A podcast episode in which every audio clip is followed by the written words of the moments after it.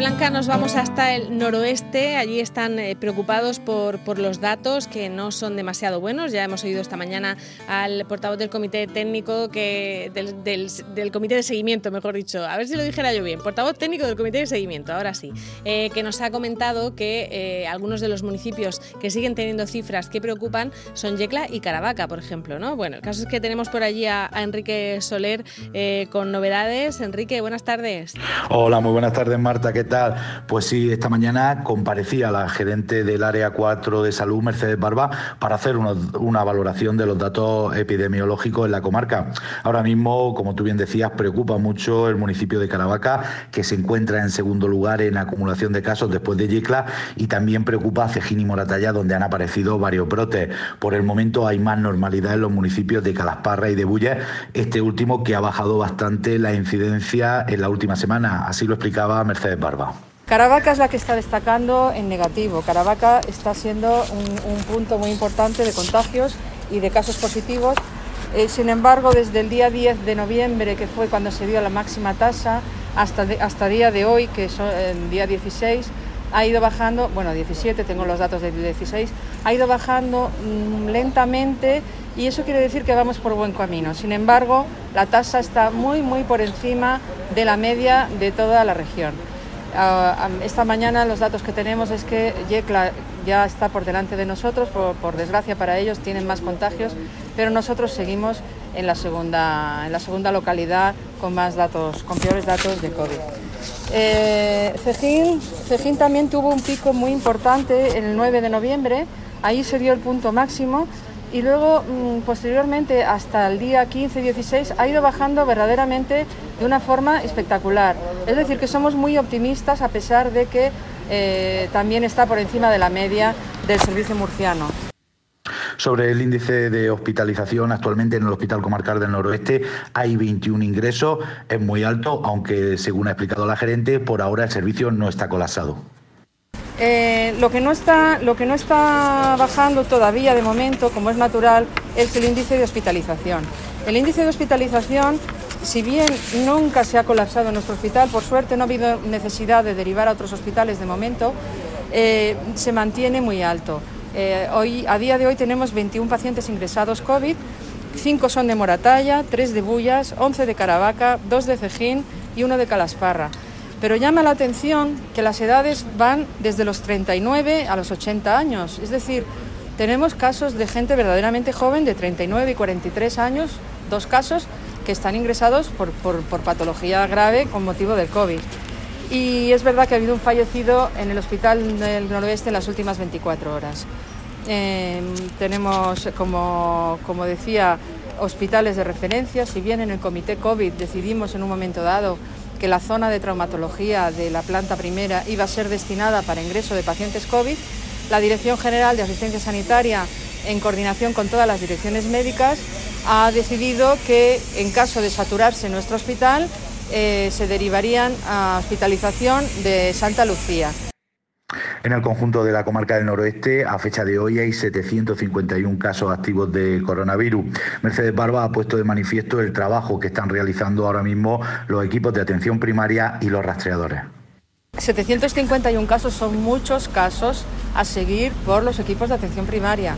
No podemos relajarnos. Si la tendencia va empezando a ser buena o relativamente buena, la curva va estabilizándose o va aplanándose o eh, o incluso bajando en algunos casos, no quiere decir que los facultativos y los enfermeros de los centros de salud eh, o el personal no sanitario no tengan un trabajo ingente todos los días. Eh, tienen que hacer 751 llamadas, tienen que hacer 751 seguimientos y tienen que vigilar que los pacientes no empeoren. Ante el más mínimo síntoma de empeoramiento, los tienen que pedir, o bien piden las pruebas necesarias, radiografías, o bien los derivan al hospital para ingreso. Con respecto a las dos residencias de la comarca del noroeste donde han aparecido brotes, hacía balance en primer lugar del Hospital de la Real Piedad en Cejín. A día de hoy eh, tenemos em, eh, positivos 21. Hay dos ingresados, uno en el hospital de nuestro y otro en el hospital de la Virgen de la Caridad de Cartagena. Y hay siete eh, residentes con oxigenoterapia. Han fallecido nueve personas de la residencia de la Real Piedad, cuatro en la misma residencia y cinco en el Hospital Virgen de la Caridad. Allí se han contratado 18 enfermeras y 20 auxiliares de enfermería y está coordinado por el Corecas. También hacía balance del brote de la residencia de ancianos desamparados de Caravaca de la Cruz, que ya suma 10 usuarios fallecidos.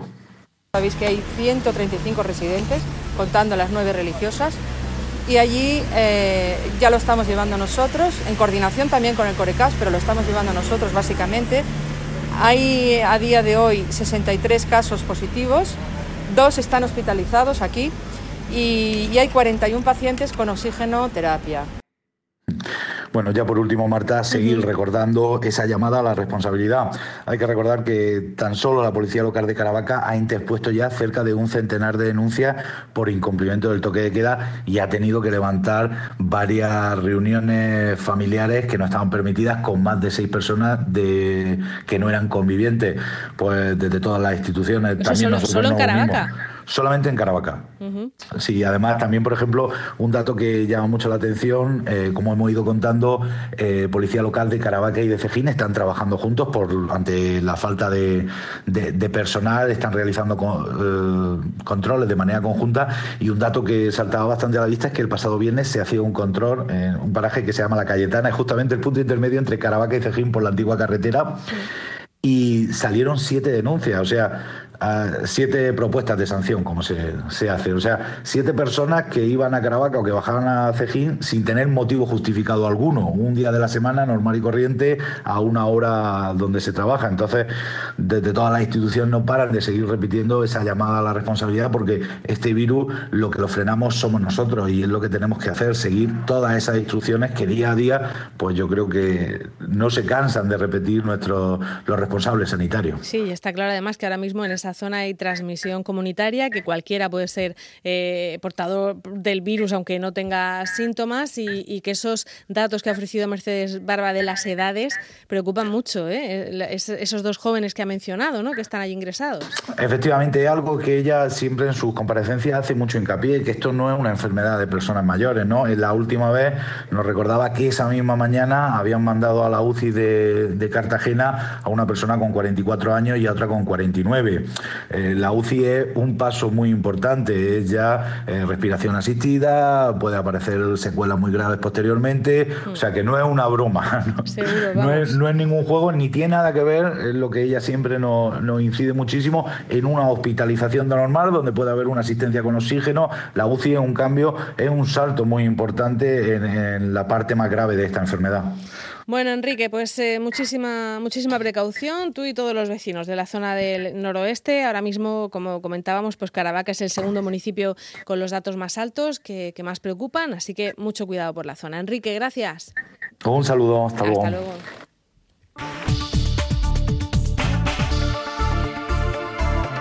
Onda Regional de Murcia. La radio de utilidad pública.